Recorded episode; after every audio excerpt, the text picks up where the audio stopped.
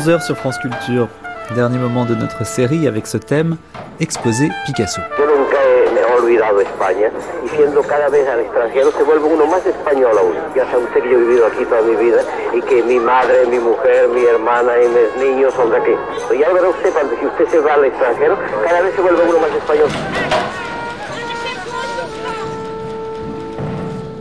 Notre vision, la vision du public sur le peintre espagnol, est faussée par sa notoriété.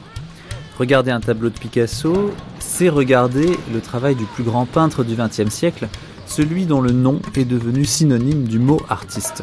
Difficile face à une telle carte de visite d'avoir pour les œuvres un regard totalement vierge. Alors comment accrocher aujourd'hui une exposition sur ce peintre dont le nom recouvre tant de préjugés, à la fois positifs comme négatifs? C'est l'une des problématiques auxquelles se trouve confrontée la directrice du musée Picasso de Paris, Anne Baldassari, dont le métier est précisément de faire voir, comprendre et apprécier ce peintre, tout en dissipant les diverses incompréhensions dont il continue d'être victime.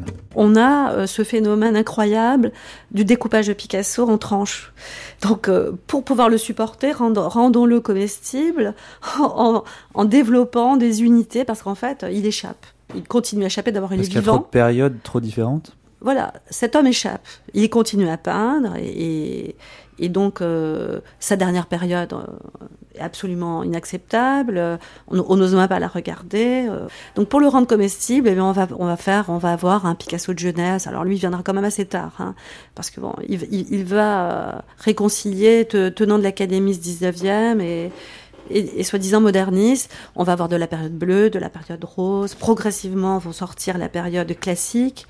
Dans la période classique sera mise au banc la période dite euh, kitsch, parce que c'est insupportable, alors que c'est plein d'humeur et plein d'attrait, et surtout plein d'ironie, mais ce sera très mal compris, notamment par les Américains les plus puristes. On a euh, la période surréaliste, alors elle, elle est au, au banc d'histoire. Euh, on n'a pas d'exposition sur la période surréaliste euh, avant. Je me demande si j'ai pas fait la première, une des grandes premières euh, à Bâle, à la Fondation BLR, et récemment. hein. Ça reste un thème caché. C'est l'époque, d'ailleurs, toute la période surréaliste, c'est l'époque Rosenberg, de la galerie Rosenberg.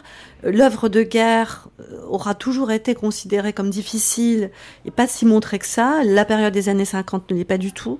Elle commence à peine à sortir aujourd'hui parce que cette espèce de période avec euh, style cloisonné, néo-gothique, ironique, a été également très très mal comprise.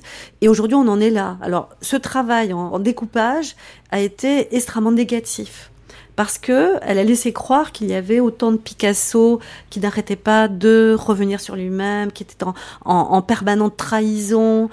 Et aujourd'hui, on en est là.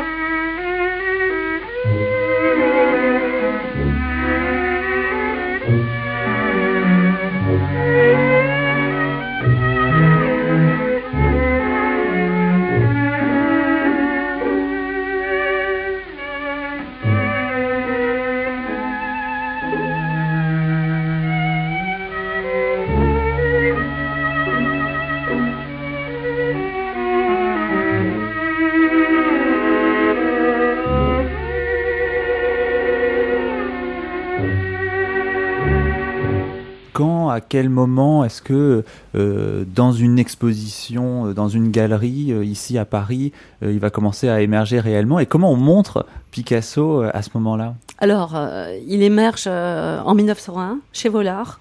Donc euh, les galeries Vollard, comme on les, appelait à l'époque, euh, c'est sa première exposition personnelle en France. Euh, il, expose avec Iturino, qui est un autre artiste catalan, et au basque même.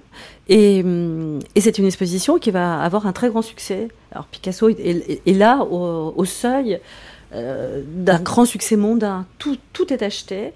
Et il a beaucoup travaillé d'après photographie, d'après carte postale. Euh, euh, on a de magnifiques dames en tenue d'apparat, des enfants qui jouent dans des parcs. Enfin, il cherche sa voie. Euh, il est en pleine polychromie. Il, est, il a vu chez Vollard quelques mois avant, lors de son voyage au moment d'exposition universelle, les œuvres de Van Gogh. Alors pour répondre plus précisément à votre question, on ignore absolument comment les œuvres étaient accrochées de manière sans doute très classique à ce moment-là. Les, modalités d'accrochage pendant tout le début du XXe siècle et jusqu'à la aux années 50, donc sortir de la deuxième guerre mondiale, sont euh, très bourgeoises. On mime les salons, on est dans un univers qui est marqué par l'académisme si vous voyez le Grand Palais à l'ouverture en 1900, c'est le style beaux-arts euh, euh, triomphant. Euh, les, bergères, les, canapés en velours, les, plantes en pot. Enfin, on est, on est dans un style post-Napoléon III. Plus on était en grisaille, plus on était académique, plus les œuvres étaient lourdement encadrées, chamarrées. Euh, décorative, euh, plus on avait une chance de survivre. La, moindre démarche euh, de côté, la moindre approche moderniste était sanctionnée avec une brutalité immense.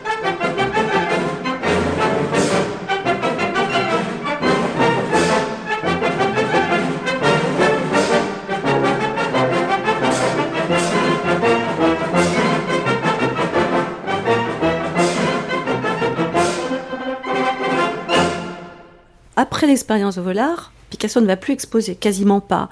Un petit peu chez Berdveil, euh, bon, c'est une époque de grande pauvreté et de toute façon personne ne s'intéresse à lui, mais dès 1906-7, Picasso va se refuser à exposer. Donc on vient chez lui on vient chez lui, on vient à l'atelier. D'ailleurs, Volard lui achète euh, son fonds d'atelier au moment des Demoiselles d'Avignon.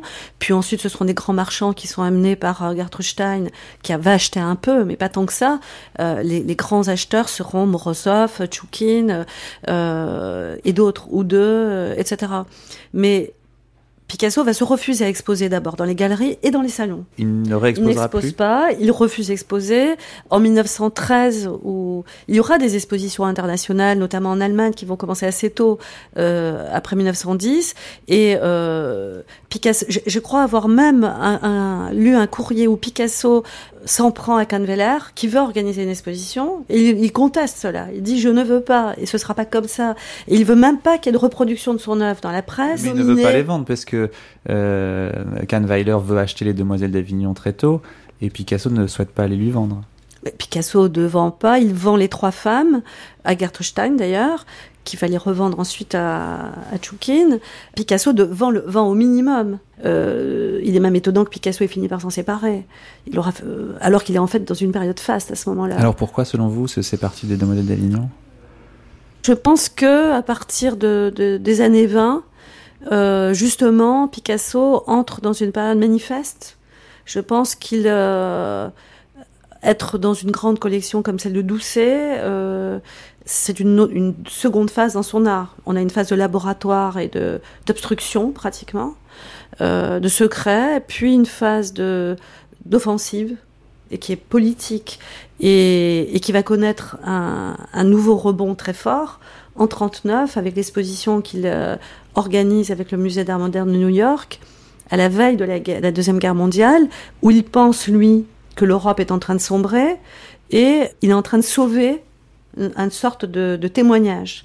il construit de manière extrêmement euh, méticuleuse cette liste d'œuvres qui doit partir et où il se dit que c'est peut-être tout ce qui va rester de son œuvre. Donc c'est un, c'est un vrai message, c'est, son, c'est, un testament. Il y a les Demoiselles d'Avignon, mais il y a bien d'autres œuvres qui sont présentées, et euh, privées et publiques. Et là, on est, on est dans quelque chose d'autre que le manifeste, on est effectivement dans le testament.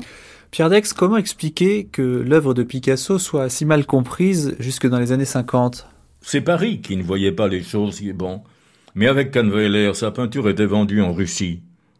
Avec les grands, grands euh, collectionneurs comme Soukin et Morozov, était vendue en Allemagne, commençait même d'être vendue aux États-Unis? C'est-à-dire qu'il y avait une aura internationale de Picasso, comme d'ailleurs de Matisse de notre côté, dont Paris ne se rendait absolument pas compte. Ils ont fait un scandale quand la famille des saltimbanques a été vendue à Tannhauser en 1913 11 000 francs or, alors qu'au même moment, euh, on vendait une toile de Picasso à Morozov 16 000 francs or. C'est pour vous dire que toute l'image de Picasso s'est trouvée faussée à cause de ça. Parce que, alors, euh, il y avait un Picasso qu'on connaissait dans le monde, aux États-Unis, en Europe, en Russie, et qu'on ne connaissait pas du tout en France. Mais ça, c'est le retard de Paris. Vous savez bien que la galerie Canveller a été décrétée bien ennemie, qu'on a vendu à Lancan les 600 pièces qui s'y trouvaient en 1921-23, les musées français ayant ordre de ne rien acheter. Ce qui avait fait la fortune des, surréalistes, des Suisses, pour voir le cubisme de Picasso photoler au musée de Bâle, et des Américains. Et tout ça, c'est le retard de Paris. Ce que j'ai d'ailleurs essayé de montrer dans le livre Paris 1930-1950, euh, puisque j'en avais l'occasion. Alors faut avoir tout ça en tête, vous comprenez quand bon 1944, 1945, c'est le moment, si vous voulez, où Picasso émerge au grand jour. C'est ça la différence. C'est que tout d'un coup, à cause de bon, d'abord euh, avec le rôle qu'a le Parti communiste à l'époque, vous savez, le premier parti de France, etc. Bon, euh, le fait l'adhésion de Picasso, tout d'un coup, le projette dans, la, dans une actualité qu'il n'a jamais eue. En 37, le conseil artistique se voit proposer l'acquisition d'une nature morte de Picasso et le refuse refuse cette acquisition. Et c'est Cassou qui va obtenir de Picasso une donation à la fin des années 40, donc d'un ensemble d'œuvres, dont la fameuse Aubade, qui vont commencer à créer un début de collection.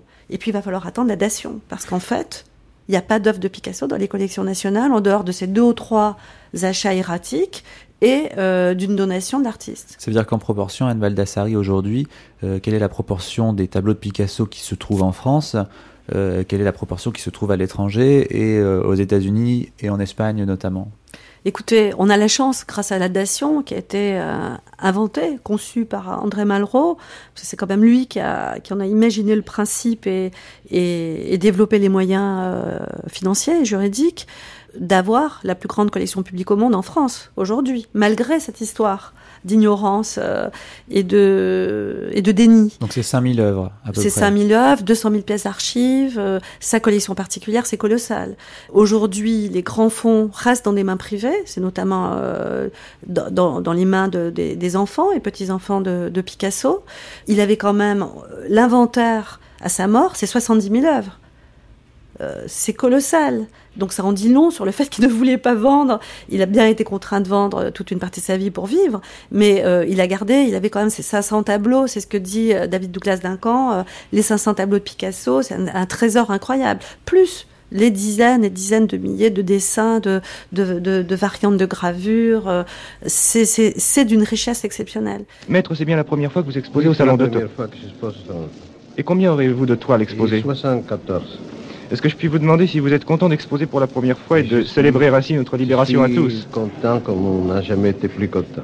Bien, je vous remercie infiniment, maître. Il faut quand même rappeler que la première exposition, suite à justement cette réticence de Picasso, euh, la, première grande exposition publique de l'artiste, elle, elle, a lieu au Salon d'automne de la Libération, fin 44, septembre 44, au moment même d'ailleurs où il adhère au Parti communiste et que d'ailleurs l'exposition est attaquée par les parce qu'il y en avait encore, hein, bien que la France ait été libérée par des jeunesses euh, pétinistes post-pétinistes, derrière des photos de Douaneau qui en témoignent, où les œuvres sont protégées par la police, par les, gendarmes, en cap et en képi. Et là, quels sont les choix qui sont faits? Qu'est-ce qu'on montre à ce Alors justement, on voit des œuvres, euh, c'est un accrochage qui est fait avec des œuvres euh, données par Picasso, qui seront bientôt données, ou en cours d'être données par Picasso au Musée national d'art moderne.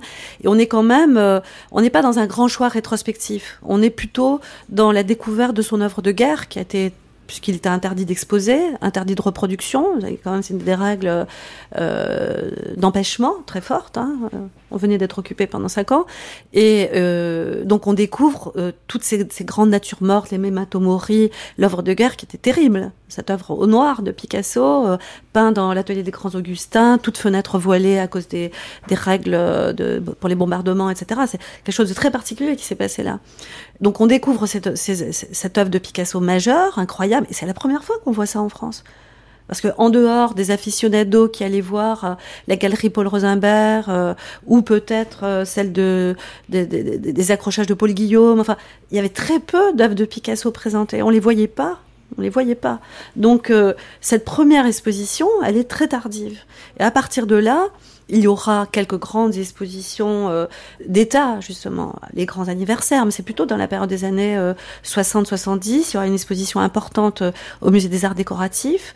On a de très belles photographies de, euh, de l'accrochage de cette exposition, où justement, on doit ça à François Maté, on commence à avoir euh, cette white space, euh, la, boîte blanche de l'espace moderniste qui se développe. Et même euh, les On photos. voit des tableaux euh, en, on les de voit, manière on les voit claire. seuls. On les voit seuls. Même chose pour l'exposition de 44. C'est peut-être la, la précarité dans laquelle elle a été organisée, mais euh, l'espace est blanc, les œuvres euh, sont dissociées les unes des autres. On n'est pas dans cette espèce euh, d'accumulation physique à laquelle on peut assister euh, plus tôt dans le siècle.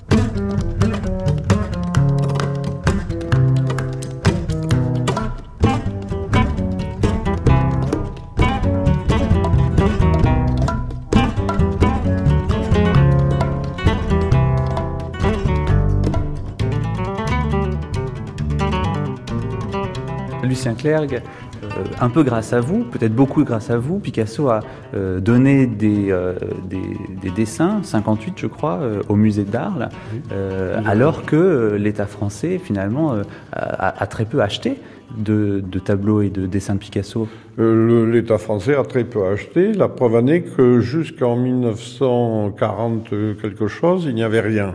Et c'est Kahnweiler qui a offert l'Aubade, un grand tableau de Picasso. euh, je, si mes souvenirs sont exacts, c'est une femme sur un lit et une autre qui la veille. Et euh, l'entrée de Picasso. euh, alors ensuite, euh, on s'en est ému. Bon, il y a eu plusieurs conservateurs de musées de l'époque, le plus fameux étant les Maris, qui lui a, fait un effort considérable et a obtenu là aussi des dons. Parce que Picasso a donné beaucoup. Lui et Kahnweiler ont donné beaucoup. Euh, c'est- scandaleux, mais c'est comme ça. Bon, maintenant, on a le plus beau musée du monde sur Picasso, donc nous ne plaignons pas. Mais euh, on, a failli euh, le louper. Quoi. Et pour quelle raison, selon vous, Lucien Clergue, il y avait ces, ces bisbilles un petit peu entre l'État et Picasso? C'est l'éternel problème de la France. Ça s'est passé avec le fameux leg Caillebotte. Ça s'est passé, ben, actuellement, nous sommes, il y a l'exposition Newton qui est à Paris au Grand Palais. Ben, on a loupé la donation de Newton. Euh, c'est les lenteurs administratives. On va chercher un poil sur un œuf au lieu de se précipiter, d'embrasser le- les gens qui donnent et leur dire euh, vraiment vous êtes sensationnel, merci. Puis après on réglera les problèmes. Non, on veut régler tous les problèmes avant et on perd tout. Euh, le leg des dessins à Arles, je l'ai provoqué d'une manière très particulière. Il y a eu mai 68, comme, toujours. Mai 68 est une espèce de date de référence, et le maire d'Arles, qui était un maire socialiste, qui était le plus jeune député de l'Assemblée, avait fait, après mai 68, quelques mois plus tard, des commissions extra-municipales, dont une de la culture dans laquelle il m'avait demandé d'entrer. Et j'ai fait comme proposition, euh, j'ai dit on devrait acheter une œuvre de Picasso, naturellement pas un tableau, on n'a pas l'argent, mais enfin peut-être une litho, une gravure. Et je suis sûr que si on fait un effort comme ça, euh, Picasso fera un cadeau derrière. Et alors il y en a un qui s'est levé et qui a dit, euh, et, et s'il offre rien, on aura l'air de quoi? Alors bon, très bien là-dessus. Je fais un film sur Picasso pour euh, Universal Pictures à Hollywood. Et euh, donc, je suis allé tourner en 69, en octobre 69, dans l'atelier de Picasso. Et là, euh, j'en ai un peu parlé avec Jacqueline. Je lui ai dit, écoutez, euh, je, souhaitais que la ville d'Arles achetait quelque chose, mais on n'a pas d'argent. Et là, elle a eu un moment extraordinaire. Elle m'a regardé droit dans les yeux. Elle m'a dit, Lucien, tout ce que Picasso donne à un musée, ce sera toujours à moi, parce que je pourrai aller le voir quand je voudrais. Et donc, elle s'est employée à le préparer. Alors là-dessus, C'était difficile de le préparer ça dépendait des jours, c'était toujours pareil, vous comprenez, c'était une question d'humeur. Vous savez, quand on est un type comme lui, on est sollicité sans arrêt. Alors, ben, on fait des tris, quoi. Il, faut- il y en a qui le font pour vous, puis de temps en temps, l'humeur, ah ben lui, là, ben, très bien, lui, ah non, je veux pas l'entendre parler. Je faire, moi, je vois à ma petite échelle, euh, j'ai un peu ce problème, bon. Et alors, euh, là-dessus, l'année d'après, euh, nous avons voulu, avec le conservateur du musée, M. Roucat, faire une, troisième exposition de Picasso. On en avait déjà fait deux. Et je lui dis, écoute, il faut y aller chez lui. Et, tu lui apportes les plans du musée et tu lui offres le musée. Tu lui dis, le musée à vous, faites ce que vous voulez. Et euh, je lui dis surtout, il faut choisir l'affiche. Donc euh, on choisit l'affiche. Je lui dis, vous pouvez envoyer une reproduction à M. Rouquet pour qu'il soit d'accord. Et Rouquet reçoit ça, l'envoie à Picasso pour son accord. Et trois jours après, il reçoit un coup de téléphone de Picasso qui lui dit Viens. Mais il dit C'est 8 heures du soir. Bon, ben alors viens demain. Donc il y est allé le lendemain, et là, euh, Picasso l'a fait un peu mijoter, puis quand il a accepté qu'il entre dans l'atelier, il lui a dit Bah tiens, regarde ce carton-là. Alors, euh, oui, il y avait les 50 et quelques dessins. Et euh, il lui dit Ça te plaît? Il dit Oui, c'est magnifique. Eh ben, c'est à toi. Enfin, c'est pour ta ville, quoi. Comment vous voulez dire c'est pour... Ben oui, c'est un cadeau, quoi. C'est pour vous. Alors, là-dessus, Rouquette les regarde encore plus attentivement. Il dit Mais ils ne sont pas signés. On s'en fout. Il dit Tout le monde reconnaîtra bien que c'est de moi. Alors après, il a fait encore mijoter parce qu'il lui a dit Ah oui, mais tu peux pas les emporter parce que tu es venu en avion. Non, non, il dit Je viens d'Arles, je suis venu en voiture. Oui, mais tu as pas ce qu'il faut pour les emballer. Il, le, il rendait fou, quoi. L'autre, on voyait plus le moment de mettre ça dans la voiture et démarrer et partir.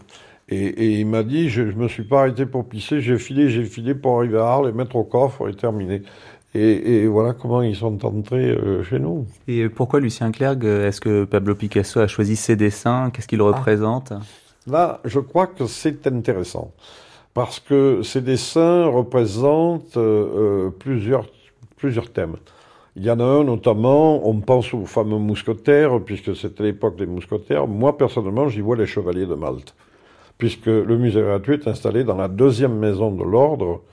À l'époque, il fallait que les chevaliers viennent, même un cheval en armes, etc., passer par Arles avant d'aller à Malte.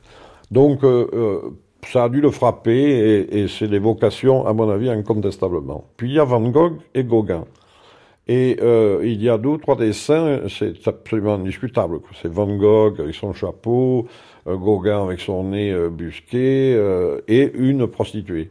C'est manifestement le souvenir de Rachel parce que l'année 57, quand on avait fait la première exposition à Picasso, euh, Rouquette avait montré à Picasso la, le, journal euh, local sur lequel on rapportait le, coup de l'oreille coupé de, Van Gogh. Ce jour, hier, matin, un fou euh, euh s'est coupé l'oreille, est allé l'apporter à une prostituée du nom de Rachel, etc. Et alors ça, Picasso, il lui fait moi une copie et il avait ça tout le temps dans son portefeuille. Et quand il se couchait le soir, il le mettait à côté de lui sur la table de nuit. Donc il a, il a été fasciné par Van Gogh.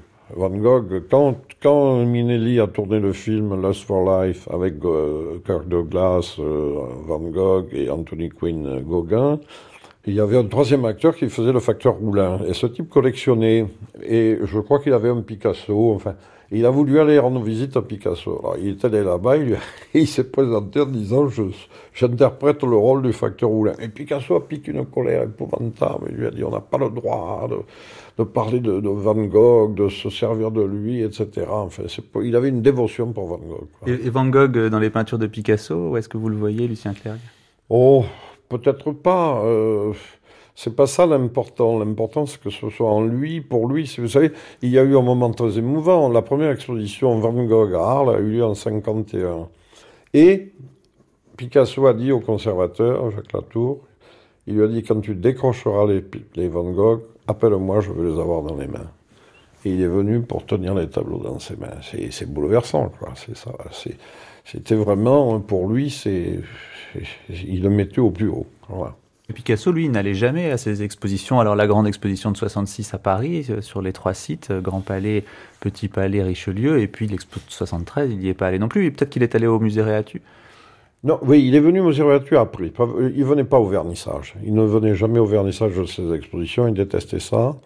Et euh, il est venu en 57 avant l'exposition voir les lieux et après pendant que l'exposition avait lieu. Et là, euh, il y avait des moments magiques pour nous parce que par exemple, il y avait une, il y avait des dessins qui sortaient pour la première fois d'Espagne. Franco avait donné une autorisation exceptionnelle et euh, on avait obtenu quelques dessins du musée de Barcelone. Alors, quand on a préparé l'exposition, ce qui a eu de drôle, c'est qu'il nous a dit Vous devriez aller voir M. Pelker. Pelker était le, type, le patron d'une grande banque, euh, qui est disparu depuis, qui s'est fondu avec une autre, enfin. Et il nous a dit Allez le voir. Il a des dessins extraordinaires. Il ne sait probablement pas, c'est au coffre, il, il les a plus revus depuis qu'il les a achetés. Mais allez-y. Alors, on y est allé, on, le type, on est descendu au coffre, on a ouvert le coffre. Et on a vu sortir des merveilles. On était éblouis. Et donc, on a obtenu le prêt de plusieurs de ces dessins. C'était la première fois qu'on les montait. Il y avait 114 pièces. La moitié, 57, étaient inédits. Ça veut dire que Picasso savait exactement où se trouvaient les dessins qu'il avait vendus? Oui, il avait une mémoire de tout ce qu'il avait fait. Vous savez, quand on, c'est vrai que quand on crée, euh, c'est en vous. Quoi. Euh, ça m'amuse parce que les toreros qui toraient des taureaux, et c'est très éphémère, ça dure 10 minutes, un quart d'heure, ils se souviennent de tout. Chaque taureau, ils savent qu'est-ce qu'ils lui ont fait, comment ça s'est passé, etc. Picasso était un grand torero.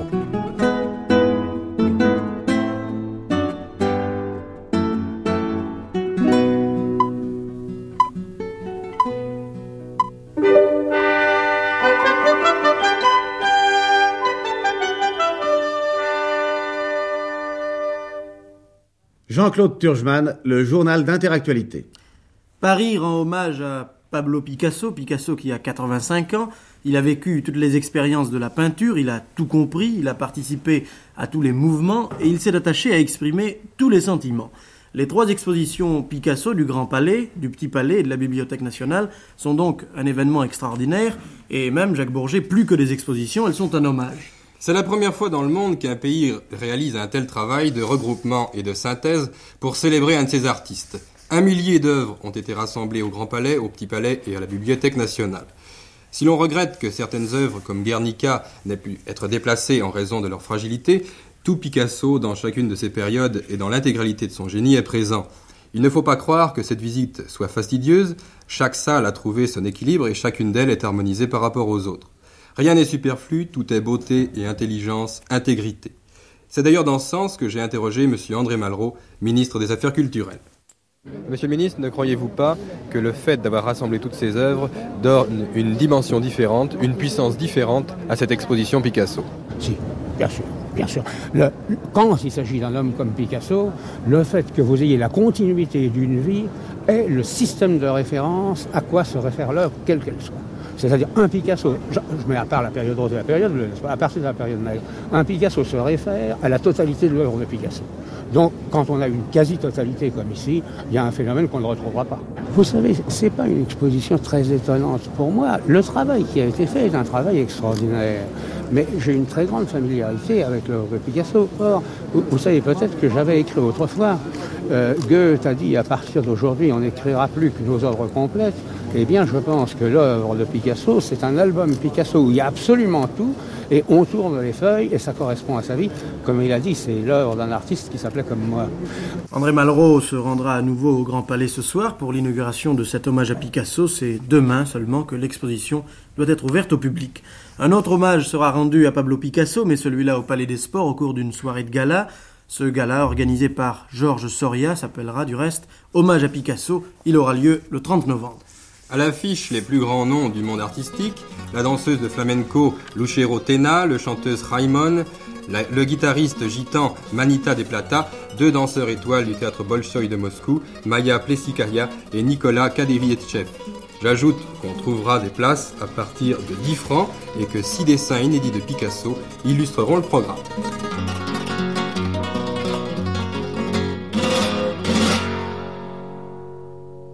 Et alors ces grandes expositions de la deuxième partie du XXe siècle qui sont organisées par l'État, et notamment la très grande exposition euh, de 66, euh, quelle est l'idée là euh, Qu'est-ce qu'on veut montrer Qu'est-ce qu'on veut faire comprendre au public sur Picasso? Bon, Alors là, on est dans le, le grand discours sur le génie. Anne Baldassari. Et ce discours sur le génie euh, protéiforme euh, va rencontrer le public. C'est-à-dire que pour ces expositions vont se produire ce qui maintenant est presque banal, euh, un million de visiteurs. Ce sont des choses qui n'arrivaient jamais. Il n'y avait personne dans les musées quand même il y a encore 30 ans, hein, à part les conservateurs et les enfants, les enfants des écoles, et quelques artistes. Donc on est quand même dans une situation où d'un seul coup, Picasso appelle un public et à une échelle jamais vue. Et pourquoi, d'après vous? Je pense que Picasso, euh, justement, il avait théorisé, euh, parle un langage. on n'est pas dans le sujet, on n'est pas dans le motif, on n'est pas dans, je cite, le discours que j'entends au quotidien, la tasse de thé, question de goût, toutes ces fadaises. Picasso euh, élabore sa peinture comme un langage. Et les visiteurs et le grand public comprennent ce langage, quoi qu'en pensent. Quoi qu'en pensent les spécialistes. C'est un langage qui parle à tous, car c'est un langage qui, à mon sens, est un langage premier, et Picasso le concevait comme cela, la langue, cette langue des signes, elle est première. Et elle vient, elle vient peut-être même avant le verbe. Et donc, euh, le grand public le comprend. Et c'est pour ça que quand j'entends le discours au quotidien de, d'exposition, de, divulgation, de vulgarisation pour le grand public et d'expositions qui seraient des expositions à contenu pour des publics euh, relevant de l'élite, je pense que c'est un contresens absolu. France Inter, il est 7 heures.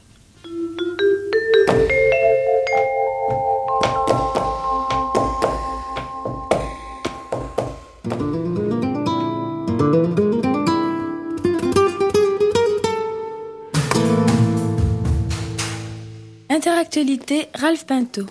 Pablo Picasso est mort, sans doute l'un des plus grands peintres du XXe siècle et l'un des créateurs de l'histoire de l'art. Plus de 70 ans de création artistique. On a dit de lui qu'il était toujours en avance sur son temps.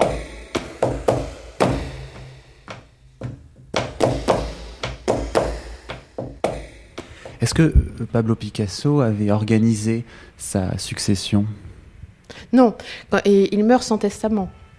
Il avait une sorte de... Christine Pinault peut-être côté espagnol, euh, une certaine angoisse à évoquer euh, la, fin de sa vie et, la vie ensuite. Donc, il n'a pas du tout cherché à, préparer effectivement sa vie, enfin la vie de, de ses enfants ensuite, hein, c'est clair. Et ensuite, alors comment s'est organisée euh, la succession? Parce que Picasso Administration date de 1995, mhm. donc entre 1973 et 1995, euh, il y a 22 euh, années. Bah, la, succession s'est organisée très rapidement. à la mort de Picasso, il y avait donc les héritiers, il y avait sa femme et son fils légitime qui était Paul. Il y avait également donc ses trois autres enfants, Maya, Claude et Paloma qui rapidement, par différentes procédures, sont venus euh, dans la succession. Son fils aîné euh, décède en, 1975, et ce sont donc ses enfants à lui qui viennent euh, prendre part à la succession après, euh, vous, avez certainement vu qu'il y a eu un, administrateur qui a été nommé, euh, il y a eu un commissaire-priseur, Maurice Reims, qui est venu euh, faire l'inventaire et l'estimation de, la succession, pour à la fin arriver à un chiffre qui a permis de, calculer donc les droits de succession qui ont été payés sous forme de dation. Et donc d'où la, naissance du musée Picasso à Paris. Euh, les différentes vicissitudes de, des relations entre les différents héritiers ont fait que Claude Picasso a été nommé par un juge administrateur judiciaire de l'indivision en 1989. Ce qui a énormément simplifié les choses parce qu'il est devenu le seul et unique interlocuteur qui dit oui ou qui dit non à la reproduction euh, des œuvres. Euh, bon, après, le fait de rester dans la gestion collective s'est avéré plus compliqué. En 1995, il a choisi de créer son propre bureau pour gérer les droits d'auteur, d'où la, naissance de Picasso Administration. Les interrogations des hommes et des œuvres. Il est fermé aujourd'hui, il sera aussi fermé demain, mais mercredi, il sera ouvert au public euh, à Paris. C'est le musée Picasso, rue de Torigny, un musée monographique consacré à un seul artiste, où sont donc rassemblés les Picasso de Picasso, c'est-à-dire les œuvres qui sont revenues à la République grâce au principe de la dation. Deux reportages sur place avec l'architecte et le conservateur. Pierre Descargues, Les Arts et les gens, le 30 septembre 1985. Roland Simounet, vous êtes euh, l'architecte de cette grande entreprise. Je voudrais que vous nous expliquiez brièvement comment vous avez traité euh, le programme une fois qu'il vous a été soumis, car enfin il s'agissait de transformer euh, cette maison qui n'avait pas été faite pour ça en lieu d'exposition en musée. Il faut dire que quand on s'est employé à, recréer les espaces du 17e, qui n'existaient plus apparemment, surtout avec les grandes interventions du 19e, il y avait des modifications si importantes notamment la surélévation sur la cour des communs, enfin des choses très... et les appartements du directeur dans le nord. Donc euh, on avait la possibilité à la fois d'intervenir euh, de façon saine, enfin de, claire, clarifier les choses, et de remettre en valeur les, espaces du 17e. Il était mutilé, mais il avait cette structure euh, sur laquelle je, pouvais m'appuyer et sur laquelle je me suis appuyé. Et je me suis appuyé comme sur un, sur un relief ou sur un paysage. Enfin, vous voyez, je, me suis servi de, l'édifice comme, comme d'un site. c'est un site en réalité. Quand je suis arrivé là, il y avait de la terre battue dans les sous-sols, il y avait des, enfin, n'y avait plus, absolument plus aucun parquet, tout ça été entre, entresolé et cloisonné. Donc, euh, après avoir clarifié les volumes, j'ai tout de suite vu, assez tôt vu, un parcours possible et vous savez que dès le début, euh, j'ai imaginé que le, circuit commencerait par le, premier étage, après avoir gravi le grand escalier, et c'est une chose qu'on a maintenue jusqu'au bout, et qui, pour l'instant, je ne sais pas si vous avez fait ce parcours, il est limpide. Je crois qu'il est tout à fait cohérent et il met le bâtiment en valeur.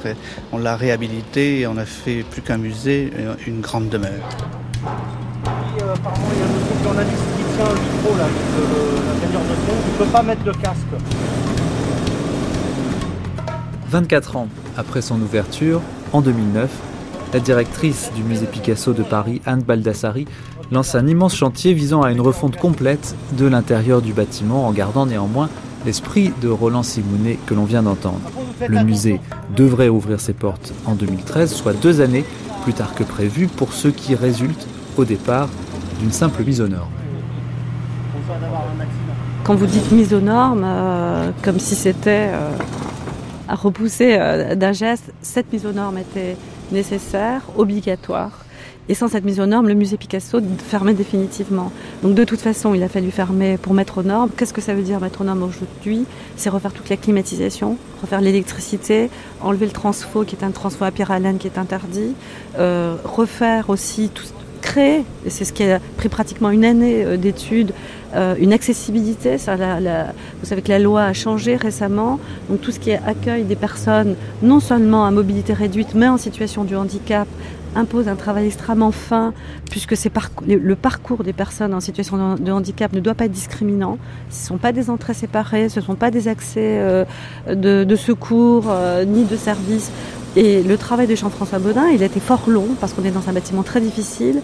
Et à, défaut d'un seul endroit où on avait un problème euh, plutôt lié au respect de l'architecture de Roland Simounet, tu as réussi à élaborer ce double parcours, qui est donc un parcours non discriminant.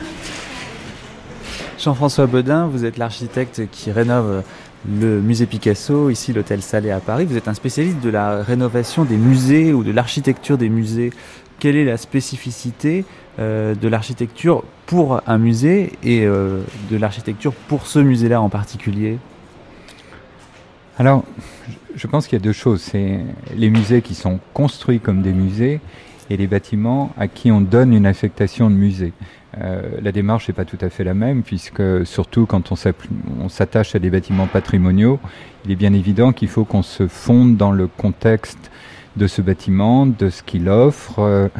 Euh, alors, il est certain que c'est un peu plus complexe quand on, s'intègre sur un bâtiment existant euh, que lorsque l'on travaille sur un musée que l'on construit ex nihilo où on peut prendre en compte tous ces éléments. Et alors ici, ici en particulier à l'hôtel Salé, quel est le projet architectural et en quoi est-il lié avec Picasso? Oh, Le lien qu'on peut proposé avec Picasso, ce sont les, demeures où Picasso a, vécu. Euh, là, on, retrouve un cadre qui aurait pu euh, être le sien, comme cadre de vie, comme cadre d'atelier ou comme cadre de vie et d'atelier. Euh, tu parlais, Jean-François, de générosité. Cette échelle du bâtiment est effectivement assez proche de, des demeures dans lesquelles Picasso a vécu, que ce soit la Californie, même si le décor est absolument différent.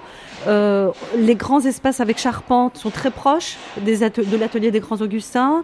Euh, certaines, les caves voûtées peuvent faire penser euh, au mât Notre-Dame de Vie à Mougins et même dans certains détails euh, de, architectoniques euh, au château de Vauvenargues. Donc on est dans un univers qui a évidemment différent mais où euh, l'échelle, l'articulation des volumes, euh, euh, la promenade architecturale, qui est un terme que j'emprunte à Roland Simounet, évoque la manière dont Picasso vivait dans le désordre absolu dans ces bâtiments successifs. c'est-à-dire que vous allez laisser ici les, les, lampes posées par terre et les ateliers, les établis, les fils qui traînent pourquoi pas Non, non, ce sera absolument nickel.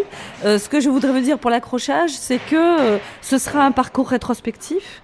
Ici, on va, on va commencer, on va réaccrocher différemment que ce n'était, puisque on arrivait par euh, l'étage noble, on entrait dans les collections à l'étage supérieur, au premier étage, et après un tour, on descendait au rez-de-chaussée, on descendait au sous-sol, on remontait. Vous êtes ici dans la salle qui était la dernière salle, euh, les, les, salles années 50-60. Euh, vous serez dans le prochain parcours dans la salle cubiste, dans les salles cubistes. Retour en 1985, moment de l'ouverture de ce musée Picasso avec son premier directeur, Dominique Bozo, interrogé par Pierre Descargues. Dans cette salle où nous sommes, on a l'impression que tout a été résolu. L'espace est beau, c'est un espace, euh, disons, classique, avec euh, des moulures au plafond. Les sièges sont quasiment invisibles, et les peintures sur un, un mur qui a été peint pas vraiment en blanc, un blanc cassé, je sais pas, coquille d'œuf, je sais pas ce qu'on peut dire. Et les peintures s'inscrivent euh, pour cet espace, mais tout naturellement. Alors, ça, on sait que c'est pas vrai, que vous avez beaucoup travaillé là-dessus. Expliquez-nous, pas votre secret peut-être, mais quand même. Qu'est-ce qui s'est passé? Parce que c'est un musée qui montre pas qu'il est un musée. C'est intéressant, ça. Il faut dire, oui, c'est ça, c'est un des points de vue que nous avons toujours voulu avoir dans, la muséographie de cette, maison, c'est qu'il ne fallait pas enfermer Picasso dans un musée. C'était le risque. Et une de mes grandes inquiétudes, c'était après l'expérience du, Grand Palais, où on avait révélé la dation comme ça, presque en 15 jours, accrochée très très rapidement. Euh, le public avait eu un, un choc et une évidence de cette, de cette, puissance de la création, grâce au pas au désordre, mais disons du, côté spontané.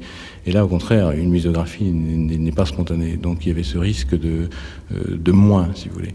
En réalité, il s'est avéré que l'objet, c'était euh, Picasso chez lui, Picasso dans une demeure qui lui convenait tout à fait. Et c'était à la fois de garder le tissu, euh, si tant est que c'était encore possible, de cette maison, de sa, je ne dire sa patine, parce qu'elle a, a, tout de même un peu disparu, mais d'en garder tout de même l'évocation.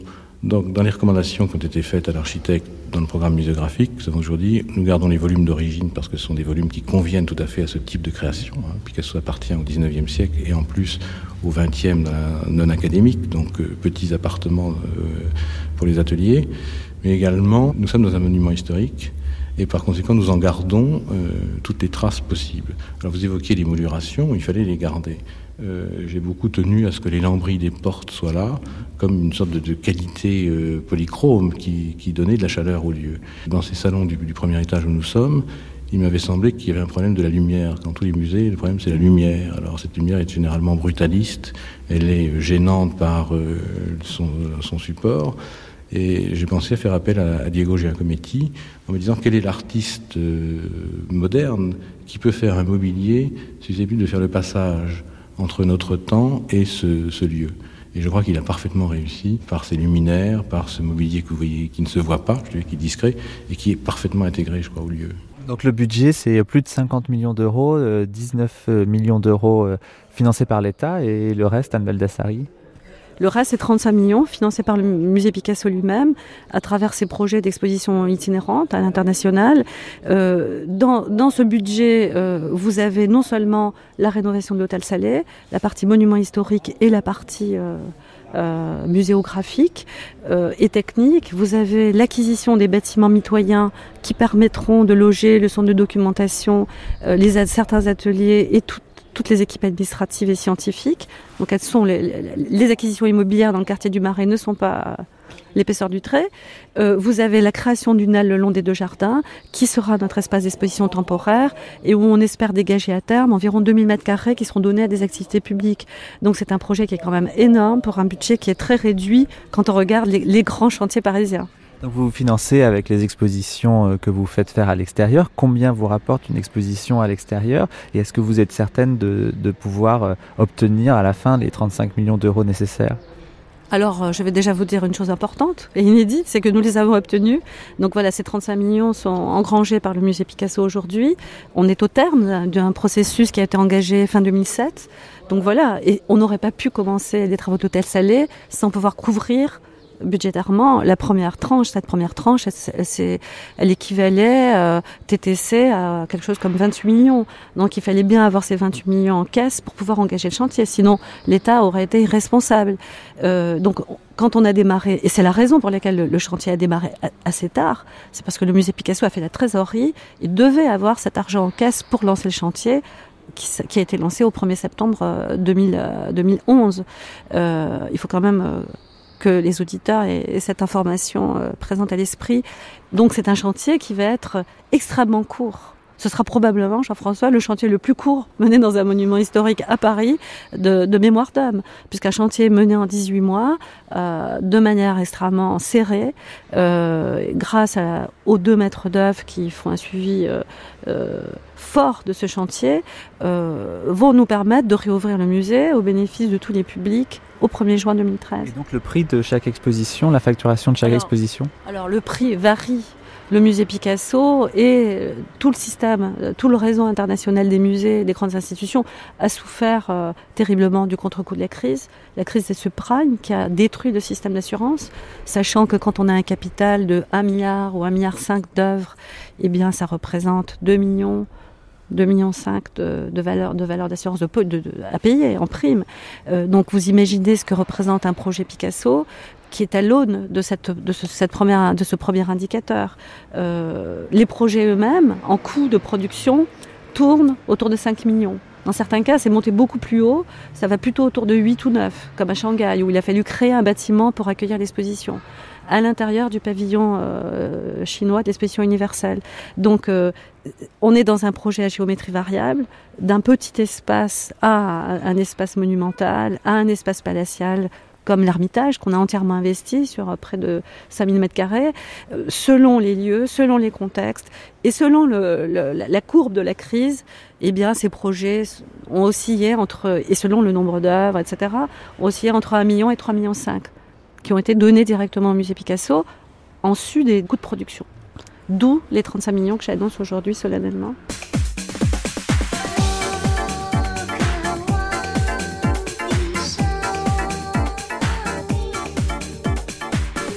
Une étape chinoise sur la route de cette exposition itinérante, Chengdu, dans la province du Sichuan. La télévision chinoise, bien entendu, se fait l'écho de l'événement.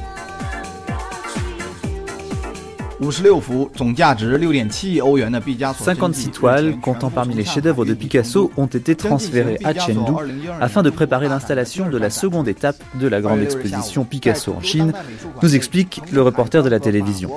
Le 6 février 2012, poursuit-il, dans la Galerie des Arts Contemporains de Chengdu, des représentants des douanes, accompagnés par des experts français du Musée national Picasso, ont ouvert les coffres qui contenaient les œuvres originales et examiné tous ensemble leur état de conservation. Six couches protectrices étaient appliquées sur chaque œuvre. La première à être dévoilée est La femme au fauteuil rouge d'une valeur de plus de 25 millions d'euros. Puis le reporter explique que les tableaux qui arrivent sont les œuvres d'art les plus précieuses qu'aient jamais eu à examiner les représentants des douanes de Chengdu.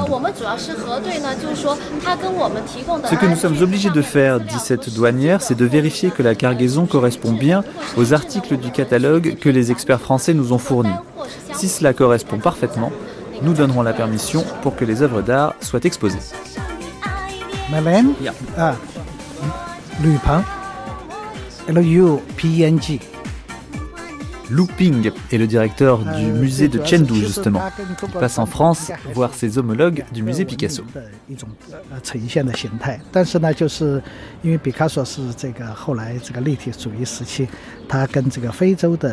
Picasso nous explique-t-il a inventé le cubisme en regardant les arts primitifs? Et cela nous touche en particulier en Chine, car nous sommes sensibles aux arts traditionnels. Mais le lien entre Picasso et la Chine, c'est aussi les artistes contemporains, qui l'ont beaucoup regardé, surtout dans les années 80, et s'en sont inspirés la, démarche euh, de communication autour d'une exposition euh, varie énormément d'un pays à l'autre parce qu'il y a des pays qui sont habitués à avoir des expositions Picasso, donc il n'est pas nécessaire d'avoir une approche didactique. Et il y a certains pays où c'est la première fois où ils vont avoir euh, véritablement une exposition avec des, œuvres originales. Et là, il y a, véritablement une communication totalement différente. Hein. Christine Pinault. L'exposition qui va à Toronto était auparavant à Sydney une exposition en Australie, ça demande une communication totalement différente, hein, parce que déjà en Australie, euh, on espère avoir un public qui vient aussi du Japon, qui vient euh, vraiment d'une région totalement différente, donc qui communique complètement différemment euh, au Canada, où c'est malgré tout plus facile d'aller dans des musées et voir des œuvres de Picasso. Alors en, Australie, en Chine, comment ça se passe euh, exactement alors Bah, C'est-à-dire que les musées ont besoin de communiquer davantage. Ils ont besoin de, de, de, montrer peut-être davantage le visage de Picasso, de mettre son nom en avant, euh, pour que les gens euh, soient un peu mieux informés. En Chine, c'est encore autre chose, parce qu'ils sont, je pense, vraiment au tout début euh, de leur démarche pour exposer des œuvres originales. Et je crois qu'ils sont très, euh, encore très euh, pusillanimes dans, dans la façon de, de communiquer. Ça reste encore très, très petit. Je pense que la, la Chine, en ce moment, c'est à Chengdu. Je suis en contact effectivement avec euh, les organisateurs. Ils sont euh, très, ils avancent vraiment à tout petit pas. C'est pas du tout euh, un rouleau compresseur. Ils essayent déjà d'être très didactiques, très pédagogiques pour leur, euh, sur leur éventuel euh, public. 再起，以一流的舞蹈包装一线的明星，打造中国最绚丽的舞。开展以来，主办方先后邀请了来自台湾 Huit célèbres artistes de Chine continentale et de Taïwan ont été invités à donner une conférence afin de favoriser une meilleure compréhension des œuvres de Picasso. L'artiste Chen Dangqing a affirmé qu'il était bon d'organiser ces grandes expositions car la Chine était encore engagée dans un processus d'éducation du peuple à l'art.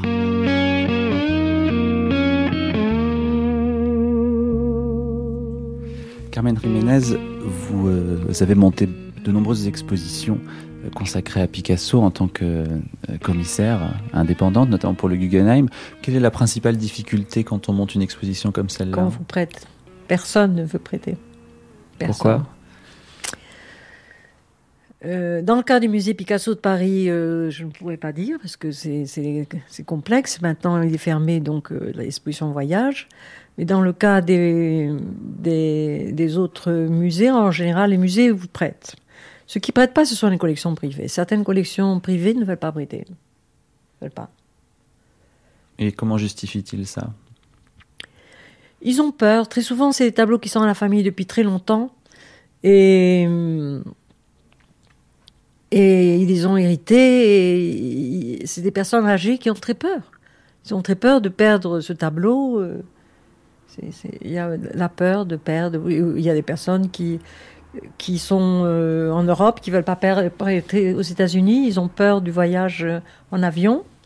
Ils ont peur que quelque chose se passe. On n'est pas dans, dans un monde aujourd'hui extrêmement tranquille. On est un monde un peu insécure et c'est très souvent des personnes âgées qui ne veulent pas se, se défaire de, de ces œuvres qui- avec qui ils vivent et qui ne veulent pas. C'est des gens qui les ont chez eux ou plutôt dans des coffres euh C'est des gens qui ont chez eux. Les personnes qui, que je vous parle, c'est des personnes qui ont des tableaux chez eux. C'est pour ça qu'ils ne veulent pas. euh, non, ceux qui. En principe, ceux qui les ont dans des coffres euh, les, les prêtent. Les. Mais Oui, parce qu'il y a un rapport plus affectif quand évidemment c'est un ça. tableau qu'on voit tous les jours euh, chez soi.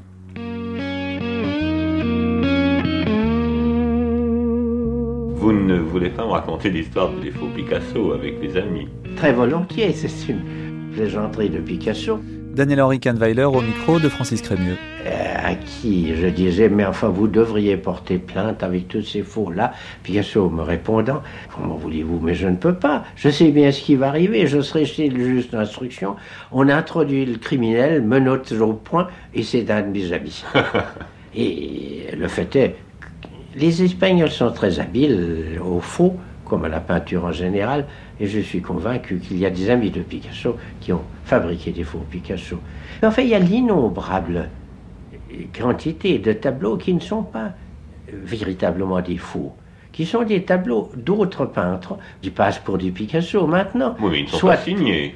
Quelquefois on les signe Picasso, quelquefois n'étant pas signé du tout, disent une chose qu'il n'a pas signée. Alors là, évidemment, il n'y a qu'un moyen, c'est de les soumettre à Picasso lui-même. Il y a trois catégories. Il y a, les gens qui sont de bonne foi, qui sont un peu naïfs, hein, qui ont été, euh, je sais pas, au puce, euh, chez un antiquaire. Ils ont vu un dessin qui leur a plu, qui est pas signé, qui est bizarre, euh, mal peint. Et euh, je sais pas, euh, ils se disent ah peut-être, pourquoi pas. Donc ils envoient ça. Il y a l'autre catégorie euh, des gens qui euh, en ont hérité par leur grand-mère, leur grand-père, qui l'ont eu en cadeau euh, par leur femme, leur mari, qui est mort maintenant, ils sont divorcés, ils ont besoin d'argent. Et il s'avère que c'est pas une œuvre originale. Alors vous dites quoi là? Non, euh, mamie nous a menti toute sa vie. Le tableau qui était dans son salon n'était donc pas un Picasso. Mon mari euh, qui me l'avait donné euh, en cadeau euh, s'est foutu de moi. euh. donc là, il y a un moment où c'est difficile.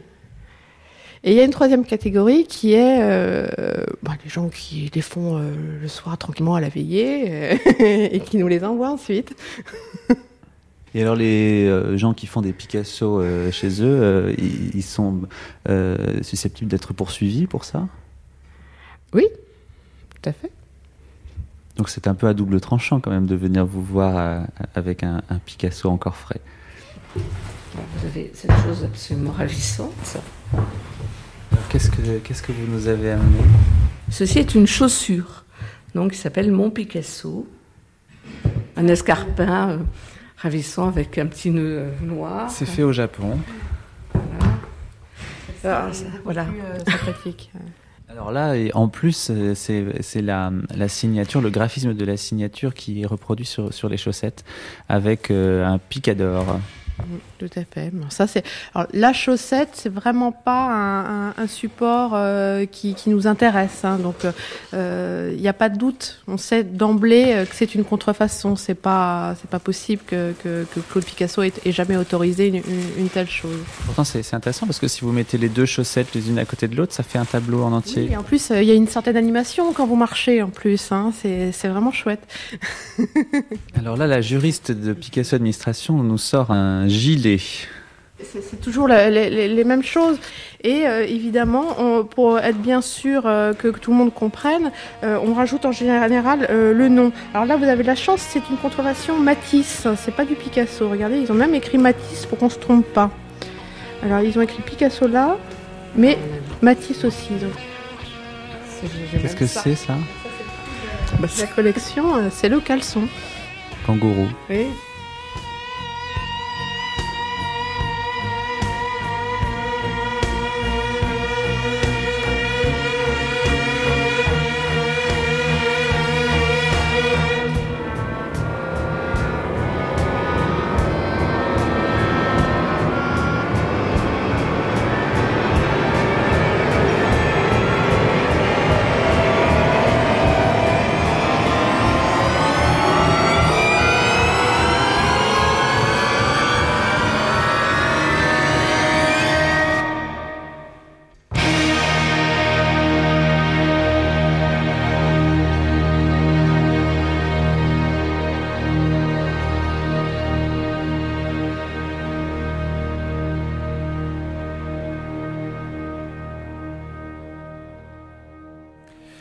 C'était Picasso, l'œil du Minotaure, avec aujourd'hui Anne Baldassari, Pierre Dex, Jean-François Baudin, Lucien Clergue, Christine Pinault, Looping et Carmen Jiménez. Attaché de production toute la semaine, Laurence Genepin, prise de son Raymond Albouy, mixage toute la semaine également Alain Joubert. Un grand merci à Léo Klockner pour notre séquence chinoise. Et c'était une émission de Mathieu Garrigou-Lagrange et Jean-Claude Loiseau, dernier volet de notre série sur le peintre espagnol. Elle reste disponible dans son intégralité en podcast et en réécoute en ligne. Surtout, n'hésitez pas à télécharger les émissions qui vous manquent. Et puis la semaine prochaine, une nouvelle grande traversée, celle que vous présenteront Michel Schneider et Marie-Ange Garando, consacrée à Marilyn Monroe. Vos programmes d'été continuent sur France Culture. Très bon début d'après-midi à toutes et à tous.